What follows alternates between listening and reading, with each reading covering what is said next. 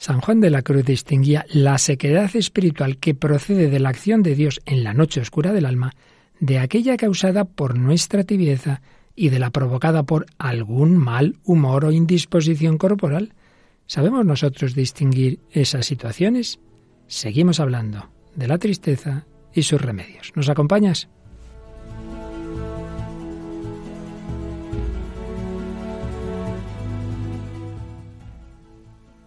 El hombre de hoy y Dios, con el padre Luis Fernando de Prada.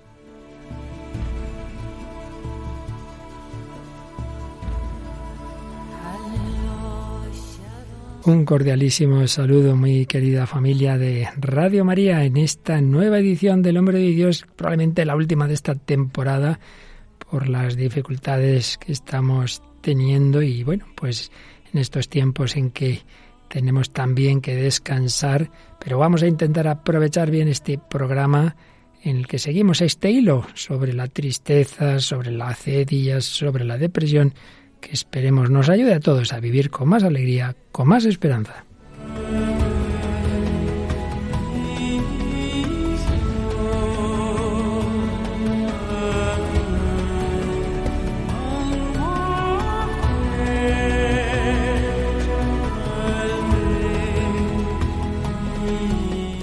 Y precisamente por este tiempo veraniego y la necesidad de descansar tras un curso duro y difícil, no tenemos hoy a nuestra habitual colaboradora Paloma Niño, pero sí tenemos a un colaborador eventual y muy que lo hace también con mucho amor y mucha ilusión. Javi Pérez, ¿qué tal Javi? Bienvenido a este programa del Hombre de Dios una vez más. Bien hallado, muchas gracias por cortar conmigo una vez más.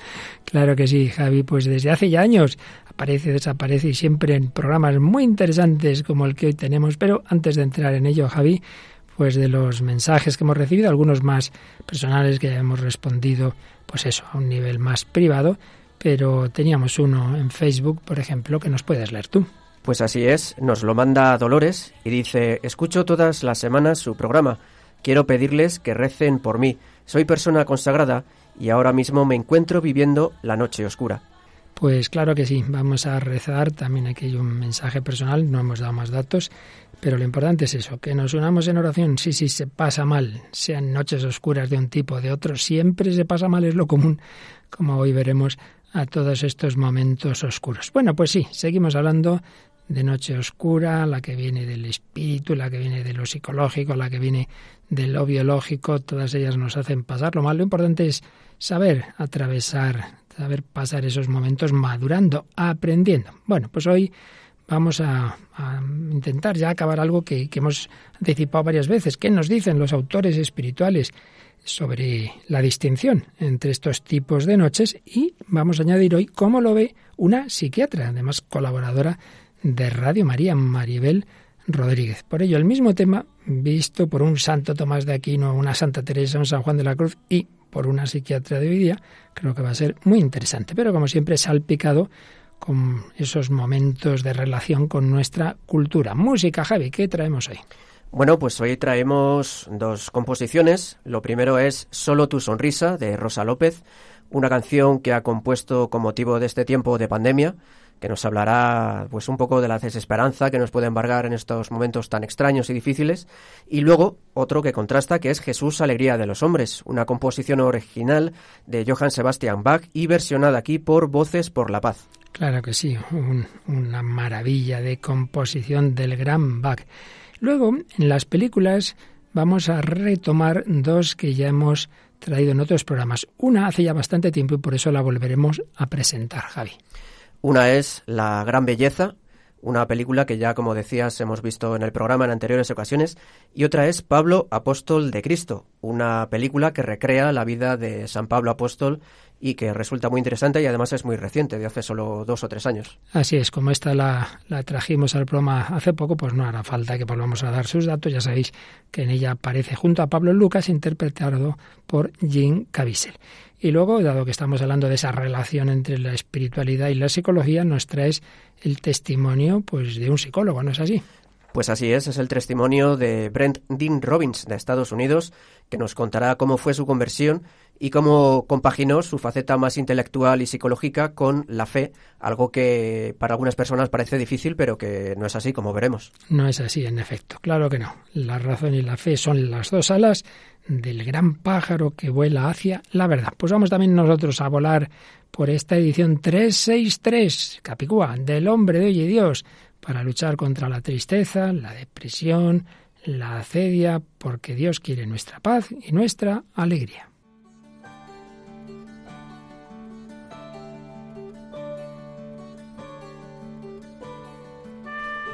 Bien, pues una vez más recapitulamos. Estábamos hablando de esos posibles niveles, digámoslo así, de la persona donde se puede dar el sufrimiento, mm, digamos, común por la tristeza puede venir del nivel espiritual sobrenatural, porque no estamos unidos a Dios, bien sea que no lo estamos culpablemente, lo que hemos tratado en varios programas de la acedia, o bien que sí lo estamos en realidad, pero no lo sentimos de esa manera. Se madura espiritualmente cuando Dios quita el gustito. Son las desolaciones que el Señor permite para nuestro bien y son especialmente las noches oscuras de que habla sobre todo San Juan de la Cruz noche oscura del sentido, noche oscura del espíritu. Nivel espiritual sobrenatural. Nivel psicológico.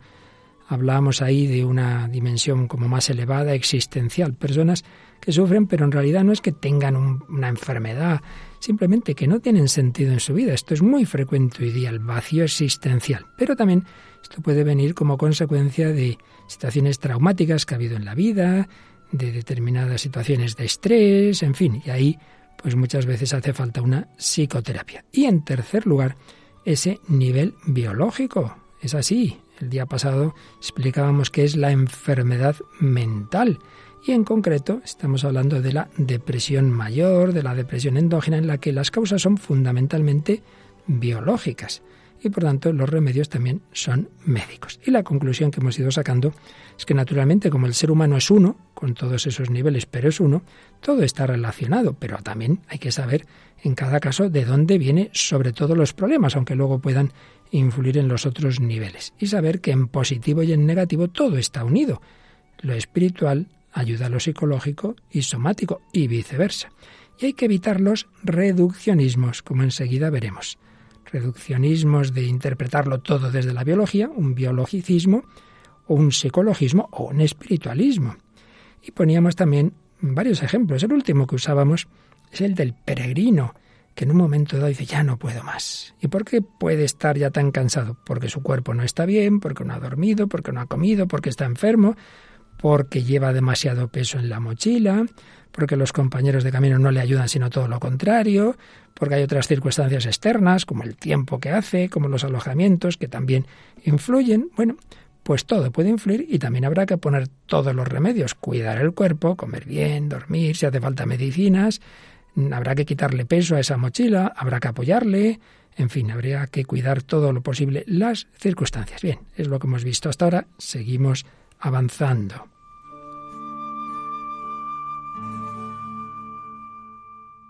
Pues bien, si nos quedamos solo con uno de estos aspectos, es como digo, cuando caemos en reduccionismos. Evidentemente, en el mundo de hoy, en el mundo de hoy, el reduccionismo más habitual es el materialista. Tantos médicos o psicólogos que no tienen fe, todo lo interpretan desde ahí. Entonces hay quien dice, bueno, eso de las noches oscuras en realidad son depresiones. Entonces, pues lo que hay que hacer es tome usted esta medicina. O imaginemos otro tema una persona con unos fenómenos extraños que a lo mejor hay quien dice esto parece una posesión diabólica. No, no, no, no, el demonio no existe, no existe la posesión. Esto es una esquizofrenia paranoica, entonces medicación, un ingreso. Y es que además, claro, los autores católicos antiguos todo lo explicaban por el pecado y el demonio.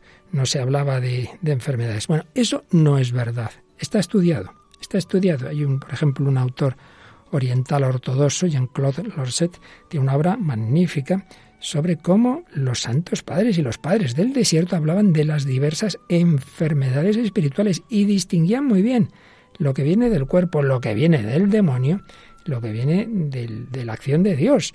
Lo distinguían muy bien.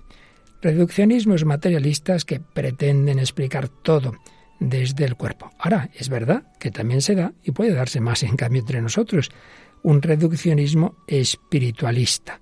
Bueno, eso de la depresión, ah, eso es un cuento. Usted lo que tiene es tibieza. Es que lo que hay que hacer es rezar más. Y si está triste es porque eso esté lo que no, en fin, que no vive lo que tenía que vivir, porque es un santo triste es un triste santo, madre mía. Si uno le dice esas cosas a una persona que tiene una verdadera depresión, pues ya lo que le faltaba para acabarlo de hundir en la miseria, como decimos. Pobrecito, que más quisiera que sentir la alegría que en el fondo de su alma Dios le está dando, pero del alma no pasa al cuerpo. Ya lo hemos dicho otros días, tenemos un cerebro, tenemos un sistema nervioso y ahí no basta que Dios esté en el alma. Puede hacer un milagro, claro, pero no tiene por qué.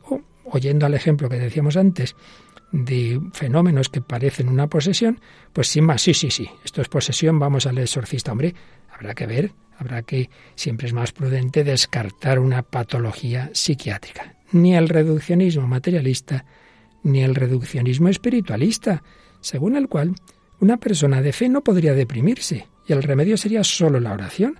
Y si decimos lo contrario, que esto ya me ha pasado a mí alguna vez en, otros programas en Radio María, no, no, eso es falta de fe. Y se pretende que eso es lo que dicen los autores católicos. No es verdad. Lo vamos a ver hoy. Los grandes autores católicos han tenido muy claro que hay algún tipo también de tristeza que no viene como consecuencia de nuestra tibieza, pecado o de una acción de Dios que viene como consecuencia de que no somos espíritus puros, que tenemos cuerpo. Y esto ya lo vimos hace bastante tiempo, cuando empezamos a hablar de la tristeza, pues ni más ni menos que en el principal de los de los doctores católicos, Santo Tomás de Aquino. Él tenía esa concepción ilemórfica, decimos, siguiendo Aristóteles, del ser humano, es decir, una interacción alma y cuerpo, están sustancialmente unidos. Y él sí, nos habló de la tristeza como vicio, el vicio de la feria, pero también habla de la tristeza como una pasión y como una enfermedad de la que uno no tiene la culpa. Ya vimos que hablaba de efectos que puede producir esa tristeza, quita la facultad de aprender, uno no consigue concentrarse ni siquiera leer, oprime el alma, debilita cualquier operación y daña al cuerpo. Y en los remedios, también lo mencionamos y hoy lo recordamos, fijémonos que no ponía para este caso simplemente remedios sobrenaturales, no, no, hablaba de otro tipo de remedios. En general, según Santo Tomás, cualquier tristeza puede ser mitigada por cualquier gozo, por cualquier gozo. Aunque según la intensidad de la tristeza del gozo, pues vencerá más uno que otro. Ese es el principio terapéutico común, un gozo. Pero luego señala cuatro remedios. Uno, la expresión del dolor por el llanto y los gemidos. Es decir, llora, hombre, eh, di lo que llevas dentro, no te lo tragues, con personas que te conocen, que te quieren. Expresa tu dolor, no pasa nada. Segundo, la compasión de los amigos, muy importante. Tener, serán pocos, pero buenos amigos con los que puedas pues estar cerca y que veas que, que te quieren y que te ayudan. Tercero, aquí ya ponía un punto más espiritual, la contemplación de la verdad. El gran filósofo y teólogo, el el poder pensar en las cosas sublimes le ayudaba. Pero fijaos, cuarto remedio, la terapéutica natural del cuerpo. Ejemplos ponía el sueño y los baños. Por tanto, aquí tenemos el gran doctor de la Iglesia, Santo Tomás, no decía que toda tristeza es consecuencia de pecado o tibieza, ni que toda tristeza se arregla con la oración. Por ejemplo, se puede arreglar con un baño, fíjate tú, o durmiendo más, porque tenía esa visión integral de que el ser humano es cuerpo y alma. Bueno, lo seguiremos viendo a lo largo del programa, también en Santa Teresa y en San Juan de la Cruz.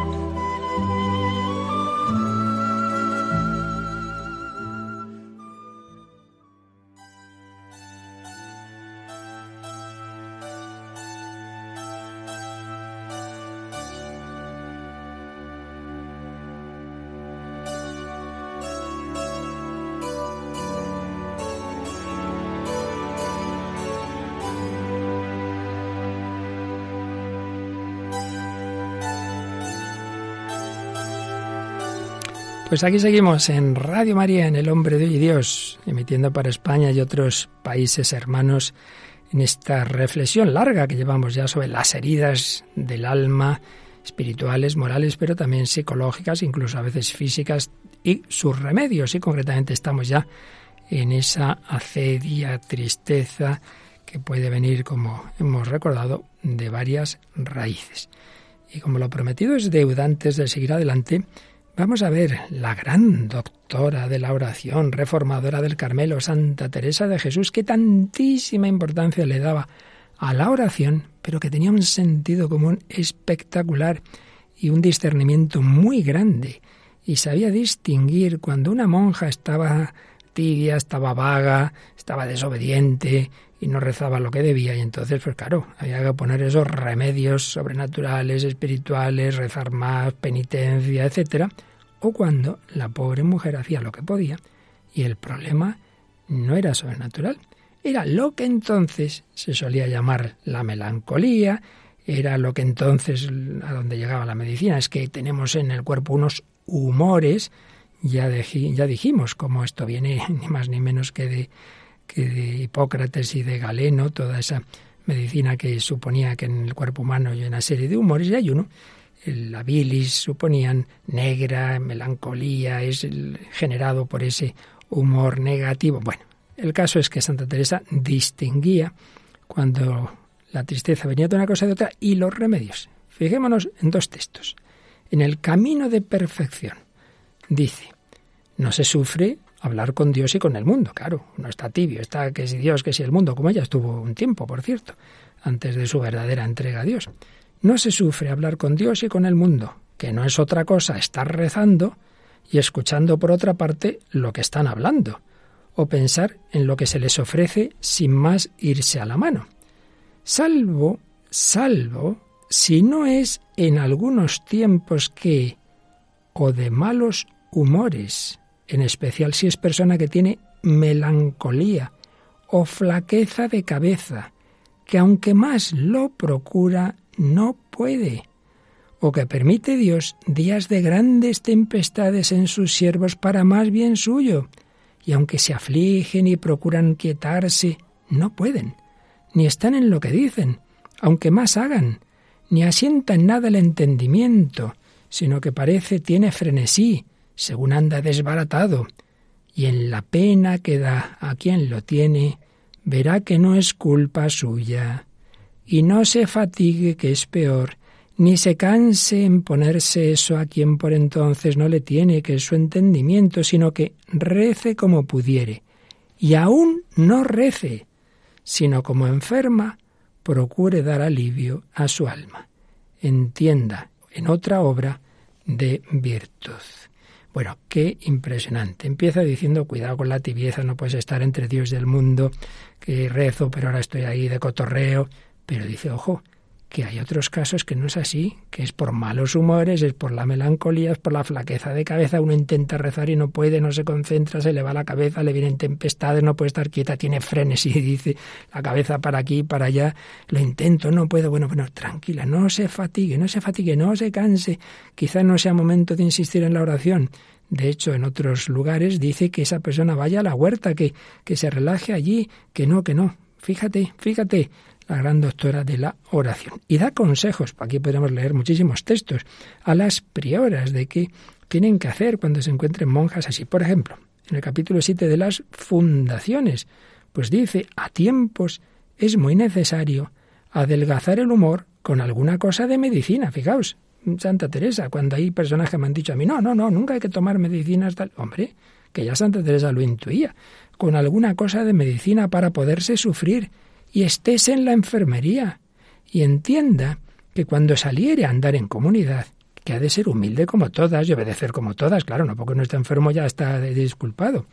Y cuando no lo hiciere, que no le valdrá el humor, quiere decir, si una persona tiene una enfermedad, que claro, tampoco se, se aferre a ello para decir, yo como estoy malita, pues yo no obedezco, hombre, no, eso no es.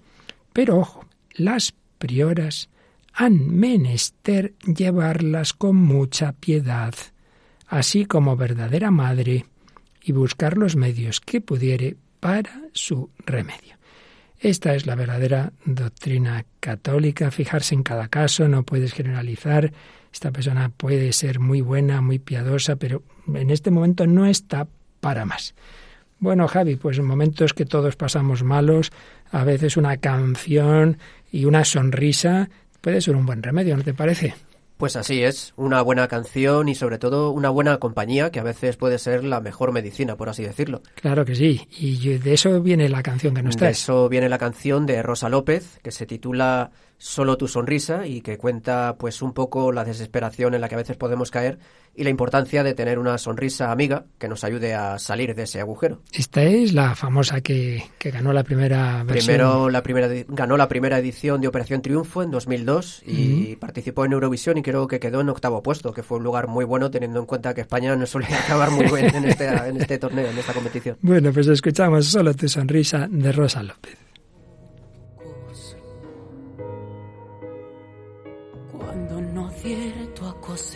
Tantos sueños ya rotos.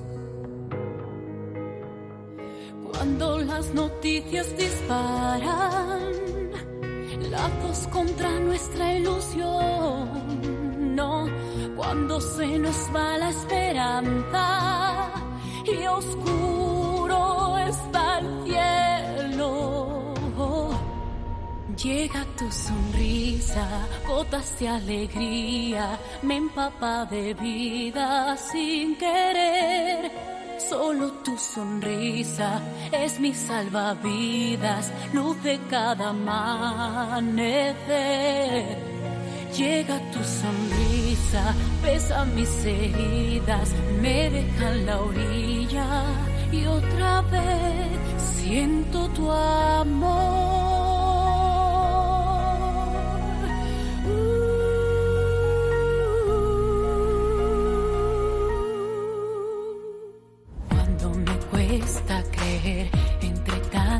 Mentiras. Cuando no acierto ni a ver dónde está la salida. Cuando se nos cierran las puertas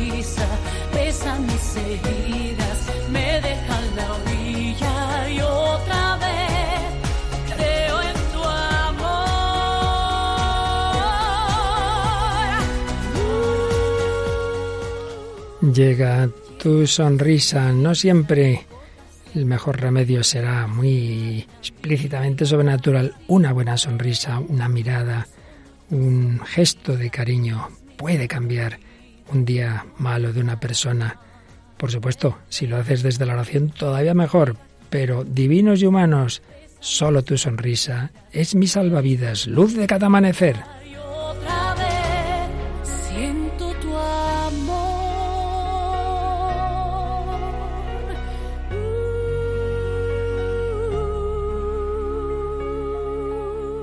Solo tu sonrisa de Rosa López. Bueno, pues en este mundo de hoy hay muchas raíces de la tristeza, del vacío, y a veces está en ese nivel del que hemos hablado también en días anteriores, luego volveremos a la noche oscura y a la depresión, pero muchas veces está ese vacío existencial muy de nuestro mundo. Tantas personas, especialmente en Occidente, que bueno, pues viven de lo cotidiano y antes o después la vida se nos queda corta y esto es todo lo que hay y ya vamos haciéndonos mayores y, se acerca la muerte y, y, qué hay que valga la pena. Bueno, pues eso es lo que está de trasfondo una película que ya trajimos desde otra perspectiva hace meses, hablando de la envidia o de la soberbia, mejor dicho, y hoy hablando de la tristeza que viene como consecuencia del vacío existencial. La película dicen que desde el punto de vista cinematográfico es muy buena. Otra cosa es que el trasfondo, bueno, pues no es precisamente el que aquí queremos, pero como este es un programa de diálogo con la cultura contemporánea, nos viene bien este, este diálogo con la gran belleza, Javi.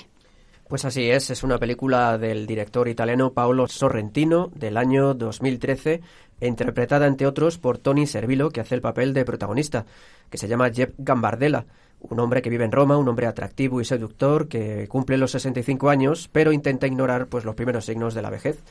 Y Jeb pues disfruta de una vida de éxito social, con numerosas fiestas, ha sido periodista de éxito y en su juventud escribió una novela con la que consiguió un, primo- un premio literario, pero después eh, se ganó la reputación de escritor frustrado porque no volvió a escribir ninguna ni a volver a triunfar, ¿no? Entonces ahora el desencanto que tiene su vida pues lo esconde tras una actitud cínica, un poco una actitud descreída que le lleva a ver el mundo pues con cierta lucidez amarga, ¿no? Y cansado de este estilo de vida, pues sueña con volver a escribir y para encontrar inspiración pues recurre al recuerdo de un joven amor en el que sigue anclado e intentará por las calles de Roma buscar algo de belleza, algo un destello que le evite eh, caer pues en la desesperación más absoluta como ve que está cayendo de alguna forma, ¿no? Y en la película, bueno, pues se ven parajes romanos eh, pues crepusculares, muy bonitos, sí. paisajes de Roma impresionantes. Y bueno, supone una especie de pues de examen de conciencia un poco incómodo porque plantea pues eh, situaciones, preguntas y reflexiones que pueden ser aplicables a, a muchos de nosotros hoy en día, ¿no? Y es el director, digamos que es muy crítico con la hipocresía religiosa por un lado y también con lo con lo trivial, lo banal del individualismo materialista y, y hedonista en el que vivimos hoy en día y que es dominante en los países occidentales y que pueden llevarnos a, a tenerlo todo, por así decirlo, y en realidad sentir un profundo vacío.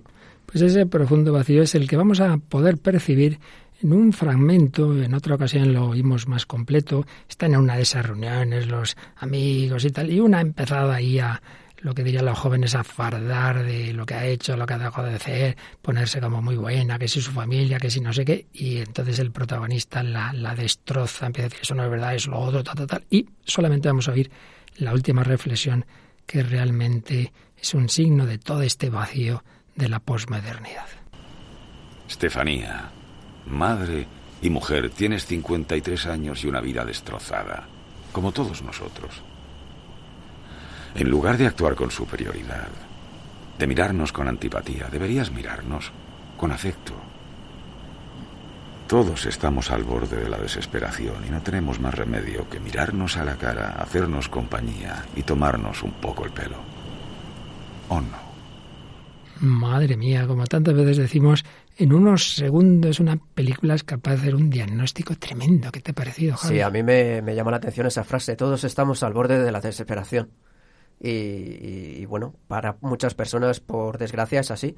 Personas que tienen todas las comodidades y todo lo que se supone que hay que hacer en la vida para ser feliz y que sin embargo se ven abocados a la tristeza y a la desesperación. Empieza diciéndole, tienes una vida destrozada, como todos nosotros, por lo menos es sincero, eh, matrimonios rotos, eh, en fin, tantas insatisfacciones, no, no, no, intentes disimularlo, esto es así, entonces, pues ayudémonos, por lo menos seamos afectuosos unos con otros, no, no pretendas aquí Hagamos que no ha pasado nada, que Así, así, así. Ay, Dios mío. Bueno, por lo menos eso, lo que decías en esa crítica de la película, de que al menos pone el dedo en la llaga del vacío del mundo de hoy. Otra cosa es que no nos da, no nos da respuesta. Luego escucharemos otro momento y veremos que en efecto no da respuesta. Pero ¿quién la da? Nuestro Señor. En la misma ciudad de Roma es donde se sitúa la otra película que hoy traemos. Y hoy hacemos como esa comparación de dos estilos de vida, de dos, un sentido y un sinsentido. Hace poquitos programas traíamos esta película preciosa, por supuesto histórica, aunque luego, como siempre en estas películas históricas, hay una trama ya, una subtrama, digamos, que esa ya es un poco de ficción, un diálogo entre Lucas, Pablo y el prefecto de la cárcel, donde estaría San Pablo. Es esta película Pablo, apóstol de Cristo, donde Jim Caviezel pues interpreta a Lucas. Bueno, pues hay un momento en que un buen grupo de cristianos han sido echados al circo, los han matado allí, y el prefecto de la cárcel está dialogando con San Pablo. Escuchamos ese diálogo interesantísimo. Lamento el circo de Nerón. Lamento que tu gente haya muerto hoy.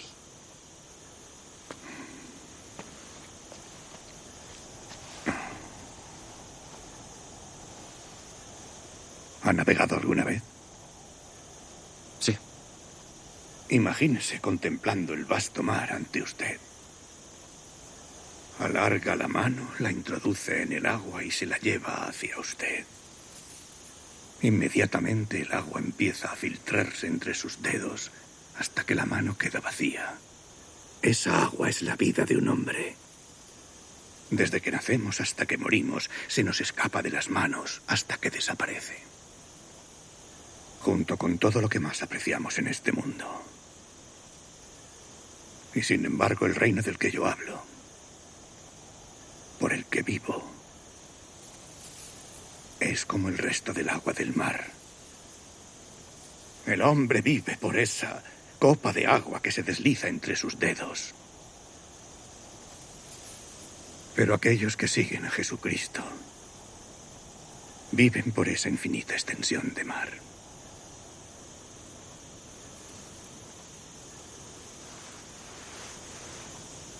¿Y si, después de todo, sigo sin creer en tu Cristo? No trataba de convencerle.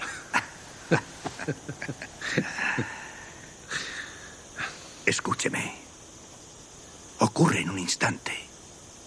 No soy yo. Es el propio Cristo que te mira y te deja sin defensas. Y en ese momento comprenderás que has sido plenamente conocido por Dios. Y que eres plenamente amado. Rezaré para que ese momento le llegue a usted. Eres plenamente amado. Esa comparación entre esa poquita agua que puedes meter en la mano y el mar. Qué diálogo más bonito. ¿Qué, ¿En qué te has fijado, Javi? Me ha gustado mucho esa imagen del agua entre los dedos y del mar y como dice San Pablo, que por, por una copa de agua, un poco de vida, un poco de alegría en este mundo, nos afanamos, nos hacemos daño, nos perdemos y nos olvidamos de lo realmente importante que es la vida eterna, que es el gran océano, es decir, que aquello que buscamos, que intentamos buscar de forma equivocada en el mundo, en realidad está en Dios y es a donde debemos ir. Y eso sí, eso no, ya, ya le dice Pablo, no, no, si ya sé que no es cuestión de que le convenza a usted, es una gracia como la que yo recibí en el camino de Damasco, rezaré para que la tenga y en ese instante se te muestra ese rostro de Cristo, te sientes conocido y amado, entra el océano en tu vida. Qué contraste con esas otras palabras de la película de la gran belleza, no hay nada más que estas esa poquita agua de la mano y se me está acabando la vida. Pablo se le acaba la vida, le quedan días de vida y tan feliz porque él va navegando por ese mar. Bueno, pues otro gran navegador, otro hombre buscador del infinito, del absoluto, fue San Juan de la Cruz.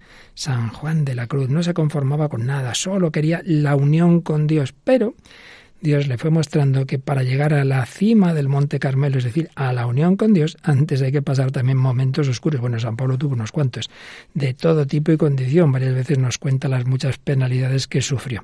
San Juan de la Cruz también sufrió unas cuantas. No nos olvidemos que estuvo también en una cárcel bastante extraña, no era precisamente del Imperio Romano, sino de su propia orden, estas cosas que a veces pasan en, dentro de la Iglesia que nos peleamos, en fin.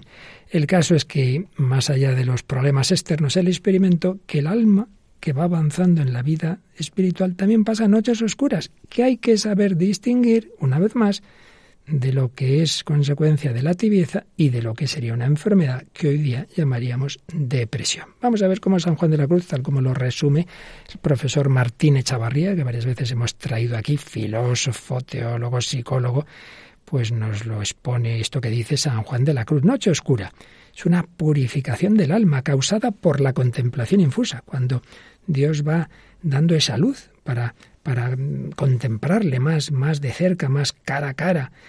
Pues como el ser humano tiene una parte sensitiva y otra intelectiva, ambas dimensiones deben purificarse. La purificación de la primera tiene como fin ordenar todo lo nuestro de tipo sensible a la razón, que, que no nos dejemos llevar simplemente de nuestros sentidos, de nuestros instintos, sino del entendimiento. Esa purificación se llama noche del sentido.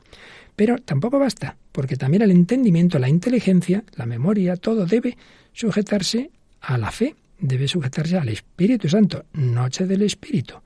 Y eso duele, esas purificaciones duelen y podemos confundir esas purificaciones, ese dolor de la noche del sentido o de la noche del espíritu, o con un estado depresivo con causa orgánica, o con esa tristeza propia de la tibieza, de la acidia o de ese vacío existencial que veíamos o oíamos en la película de la gran belleza. Bueno, pues el propio San Juan de la Cruz tiene muy claro las raíces que pueden tener todas estas sequedades. Dice que no siempre vienen de la noche que Dios mismo hace en el alma, sino que puede ser de pecados o de imperfecciones, flojedad o tibieza, ahí tenemos la que sería culpable nuestra, esa acedia, o de algún mal humor o indisposición corporal.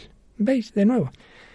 No, no, no era espiritualista San Juan de la Cruz. Sabía que uno puede tener una tristeza en su ser que no viene por una raíz, no viene de raíz espiritual, sino de un mal humor, claro, por la medicina que había entonces, o indisposición corporal. Y da tres señales para que sepamos cuándo si es noche oscura, noche oscura del sentido en concreto. Una, la persona no encuentra consuelo ni en las cosas de Dios ni en las del mundo. Si uno le cuesta las cosas de Dios hacer oración, pero luego se lo pasa muy bien con otras cosas, hombre, eso suena más a la tibieza. Segundo, a causa de esa falta de gozo en las cosas de Dios, siente una pena profunda de no servir a Dios. Piensa que retrocede espiritualmente. Eso es señal de la verdadera noche oscura. Eso viene de Dios, eso está muy bien. Pero si es por tibieza no siente esa pena. Y si es por depresión, en principio, tampoco tendría otro tipo de consecuencias. Y tercera señal, no puede meditar. Meditar implica el uso de los sentidos interiores. No puede meditar. Bueno, pues estas tres señales mm, serían, en principio, luego, en fin, habría que ver siempre cada caso, señales de la noche oscura y nos permiten distinguirla de la depresión orgánica. En esta, el contenido de los pensamientos negativos, señala el profesor Martínez Chavarría, es por sí mismo irrelevante porque no es la causa principal de la depresión, sino que la causa es un trastorno o desequilibrio corporal, lo que no significa negar que a veces puedan entrecruzarse ambos fenómenos, ¿eh? depresión y noche oscura. Y luego la dificultad para discurrir en el caso de la depresión endógena se funda principalmente en el problema del cuerpo. Si éste se arregla, con medicina, etcétera, se puede volver a meditar en la noche oscura. Aunque el cuerpo esté bien, el alma no consigue meditar. Y luego la distinción de la noche oscura del vicio de la acidia, pues coinciden solo en la sequedad, pero claro, en el caso de la acidia o acedia, pues vienen esos síntomas o hijos de la acedia que ya vimos hace tiempo, esa es dispersión, eh, de ir para de aquí para allá, mientras que precisamente en la noche oscura uno no, no busca esas compensaciones que están ahí bordeando el pecado, que va, uno sufre realmente porque lo que quiere es amar a Dios. Bueno, a ver si podemos dar enseguida otro paso más, pero no queremos seguir avanzando sin esa otra sección habitual de nuestro programa que es el testimonio. Decíamos que hoy día muchas veces se cae en el reduccionismo biologicista, psicologista. Por eso, por desgracia, no es fácil en nuestro mundo encontrar psicólogos y psiquiatras realmente con una formación integral que valoren todas estas dimensiones, que sepan que no todo se explica desde la biología. Y a veces hay quien empieza con un planteamiento y luego se convierte. Y esto es lo que nos traes, ¿no, Javi? Pues así es. Estamos hablando de Brendan Robbins, un profesor de psicología en la Point Park University de Pittsburgh, en Estados Unidos, que participa en varias publicaciones y asociaciones dedicadas a la investigación psicológica. Brent nació en una familia nominalmente católica, pero en realidad sin fe. Además, su padre y sus hermanos siempre estaban criticando a la Iglesia. Su padre había leído a Joseph Campbell, un experto en mitología y religión comparada, de quien había tomado la idea de que todas las religiones venían a enseñar más o menos los mismos mitos. Por ello era más bien sincrético. Su madre tenía más fe, pero sus padres se divorciaron, ella se casó después con otra persona y el catolicismo desapareció del todo de su vida. En la universidad siguió más o menos los pasos de su padre, el camino del sincretismo, y empezó a estudiar el budismo y el hinduismo.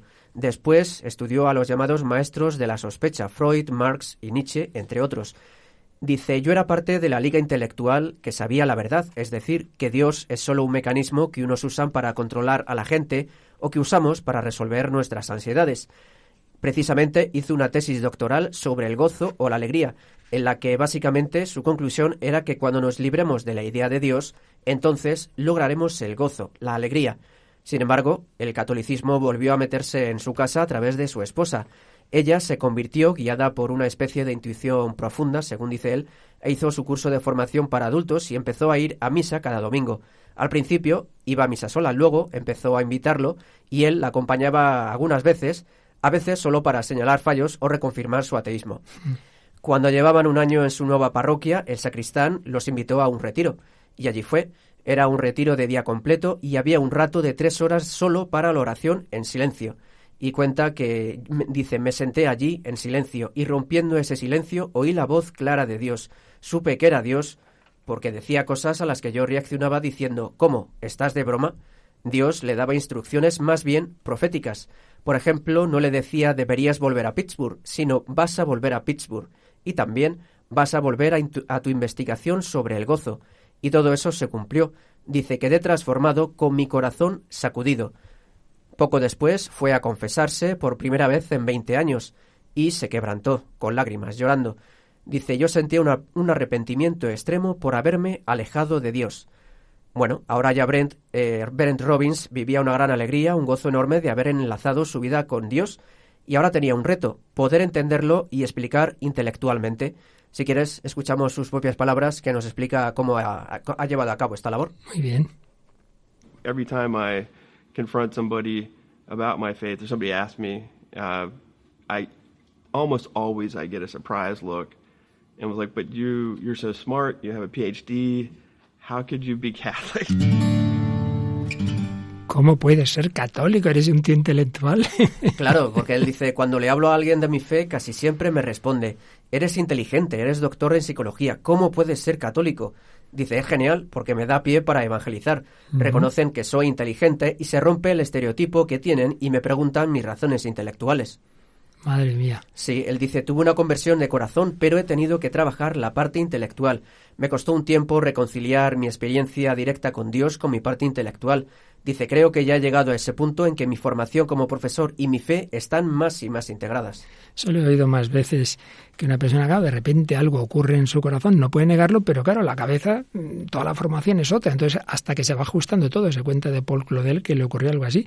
Y claro, yo al, al oírte que decía que oía la voz de Dios, seguro que luego lo analizaba y diría, no, esto eran alucinaciones, eh, me ha entrado un momento así, un brote esquizofrénico y tal, pero no podía negar, no, no, no, no. Él Claro. sabía distinguirlo. Hay algo más, y no solo tienes que luchar contra tus, tus construcciones mentales, sino también contra el prejuicio y la idea de que Dios y ciencia o Dios intelectualidad y raciocinio son incompatibles, cuando es todo lo contrario. Y fíjate que interesante, también muy habitual en bastantes, no digo en todos, líbreme Dios, bastantes psicólogos, ¿no? El decir, no, hay que librar a la gente de la idea de Dios que es la que les quita la alegría. Y es justo lo contrario. Y lo vamos a escuchar, lo vamos a escuchar de nuevo en, el, en dos momentos de estas películas que hoy estamos comparando. Un momento del final de la película La Gran Belleza, que ya digo, no está hecha precisamente por alguien católico y por tanto, digamos, como que eh, no es sospechoso de, darnos, de intentar dar la razón a la visión cristiana de la vida, es reconocer con sinceridad que cuando no está Dios, la vida se nos queda corta. Escuchamos de nuevo a Jeb, un diálogo interior suyo, un monólogo, para ser más exactos, en la gran belleza.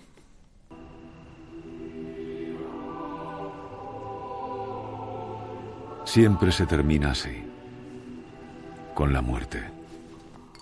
Pero primero ha habido una vida, escondida bajo el bla, bla, bla, bla, bla.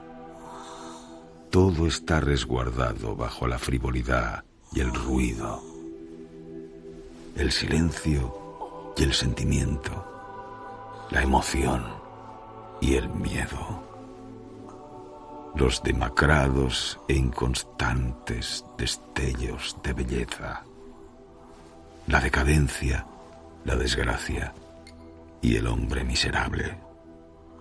Todo sepultado bajo la cubierta de la vergüenza de estar en el mundo, bla, bla, bla, bla. En otros lugares hay otras cosas. A mí no me importan los otros lugares. Así pues, que empiece la novela. En el fondo, es solo un truco. Sí. Solo es un truco. Madre mía, para deprimirse ciertamente, Javi, no hay nada, son destellos de poquito de belleza, pero nada, nada, frivolidad, ruido y bla, bla, bla. Es, es terrible porque es la desesperación total. Decir, en este mundo sí hay mucho brillo, mucha alegría, pero es todo un espejismo y después de todo no hay nada. ¿Para qué buscar más? Es su conclusión tremenda. Qué distinta la conclusión real. No es peli, así fue de la vida de Pablo y de todo cristiano entregado al Señor. Ahí escuchamos en esta película, Pablo el apóstol de Cristo, un diálogo, el diálogo sí es ficticio, pero lo que dice no, lo que dice está en sus cartas, que, que hablan Pablo y Lucas, cómo afronta Pablo su muerte, desde esa desesperación, desde ese pensar que no hay nada, más bien todo lo contrario.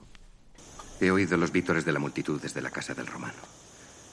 No olvidaré ninguno de sus rostros mientras viva. Las trompetas habrán sonado más alto cuando llegaron a la casa del Señor. Una gran celebración ha tenido lugar hoy. Una gran celebración. Si vivimos, vivimos para el Señor. Si morimos, morimos para el Señor. Porque vivamos o muramos, somos del Señor. Es brillante. He iniciado mi narración de los acontecimientos con la proclamación de Jesús a sus seguidores, para dar testimonio de Él en Jerusalén y hasta los confines de la tierra. Y la historia que empezó en Jerusalén hace 30 años ha llegado a Roma. De modo que este es el final. Mientras la muerte solo es el comienzo. Nos volveremos a encontrar en una nueva senda, estoy seguro. El vivir es Cristo. El morir, ganancia. Me gusta. Escríbelo.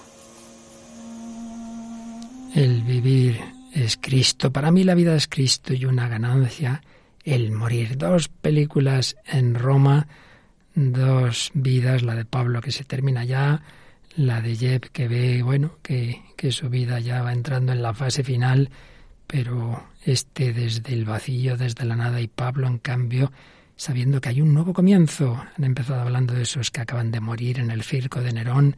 Ahí les han recibido las trompetas. Qué maravilla, ¿eh, Javi? Qué distinta perspectiva del final de la vida. Pues sí, uno está desesperado porque se acaba la vida y el otro está esperanzado porque empieza la verdadera vida.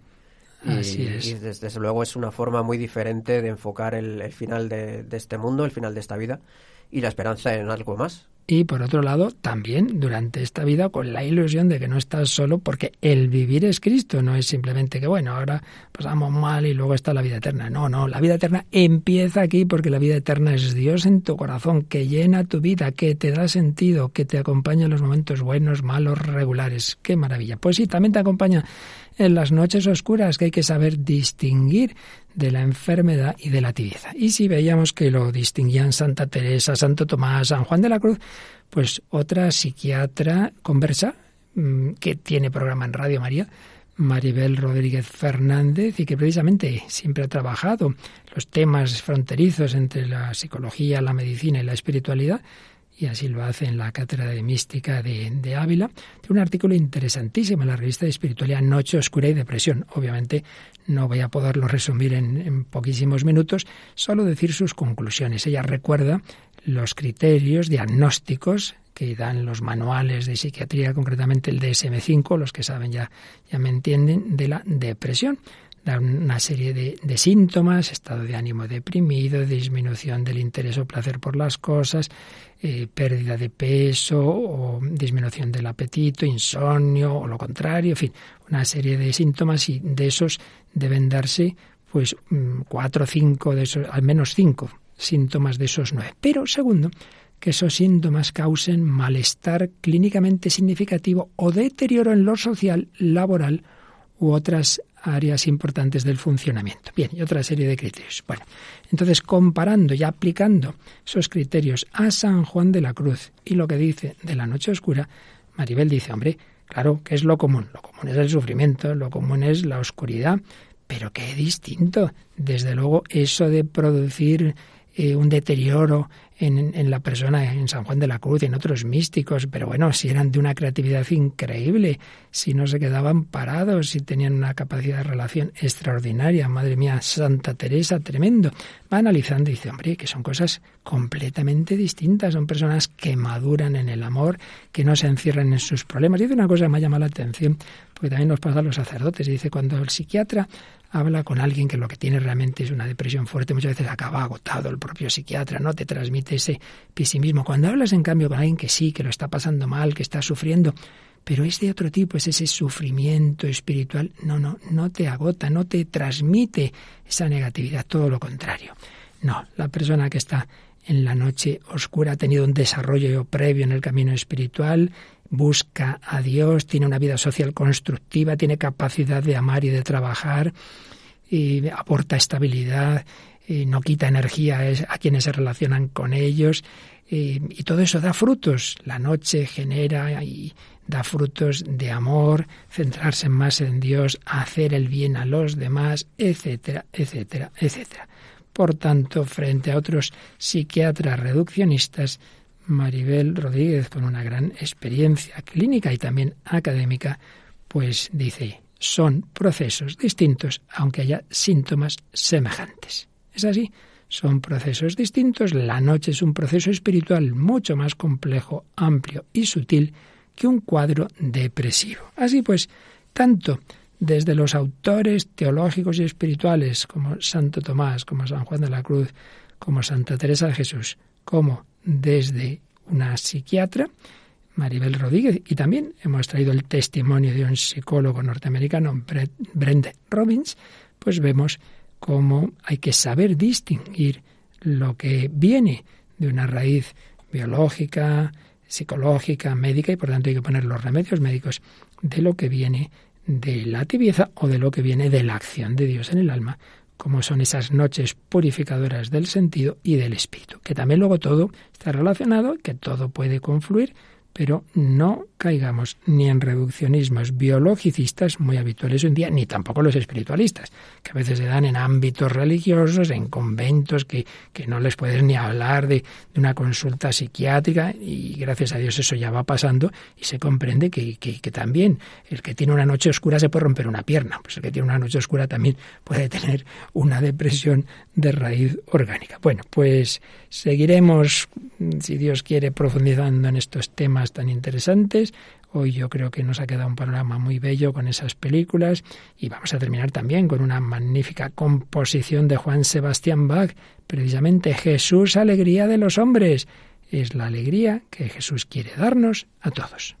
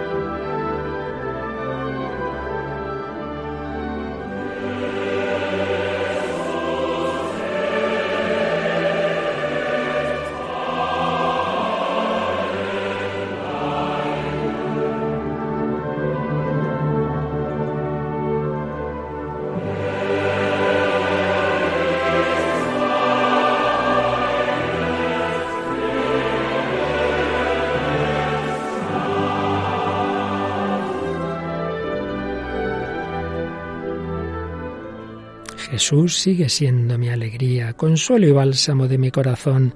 Jesús me defiende de toda pena. Él es la fuerza de mi vida. el gozo y el sol de mis ojos, el tesoro y la delicia de mi alma. Por eso no quiero dejar ir a Jesús fuera de mi corazón y de mi vista.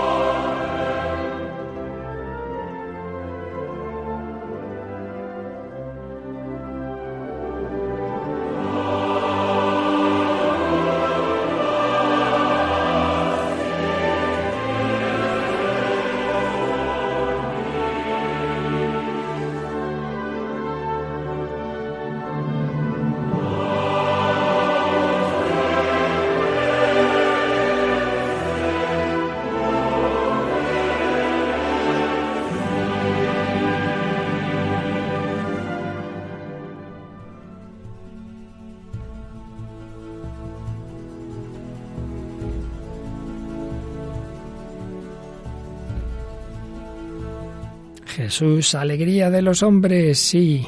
Ofrezcamos al Señor, pues cuando, por más que lo intentemos, hay una enfermedad que no conseguimos superar del todo, ofrezcámoslo, unámonos a Él, también el paso, esos momentos de, tristeza en Getsemaní, en la cruz, pero pongamos los medios divinos y humanos, como habéis visto, ni espiritualismos ni biologismos, pongamos todo de nuestra parte, es importante la alegría. Y luego ya, pues una vez puestos, lo que Dios quiera. Bueno, pues así termina este programa 363 del hombre de Dios. Ya retomaremos el tema, pero será ya dentro de unas semanas porque las circunstancias de la radio, entre las circunstancias que ha habido de, en fin, por toda la pandemia, personas de riesgo y bueno, que hay que descansar en verano, pues nos aconsejan retomarlo un poquito más adelante, pero no os preocupéis, que vamos a escuchar programas de hace algún tiempo también muy interesantes y que tienen también que ver con esto. Ya lo veréis a partir de la próxima semana.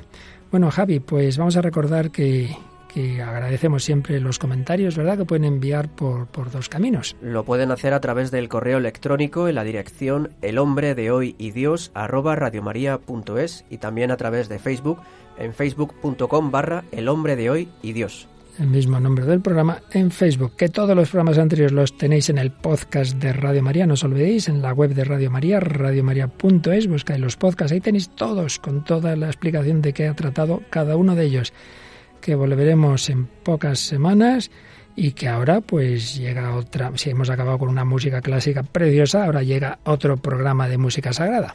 Así es, música de Dios con el padre Eusebio Quintano. Pues con él os dejamos en Radio María España y a todos vosotros con el Señor, con la Virgen. Feliz descanso veraniego, que Dios os bendiga hasta el próximo programa, cuando Dios quiera.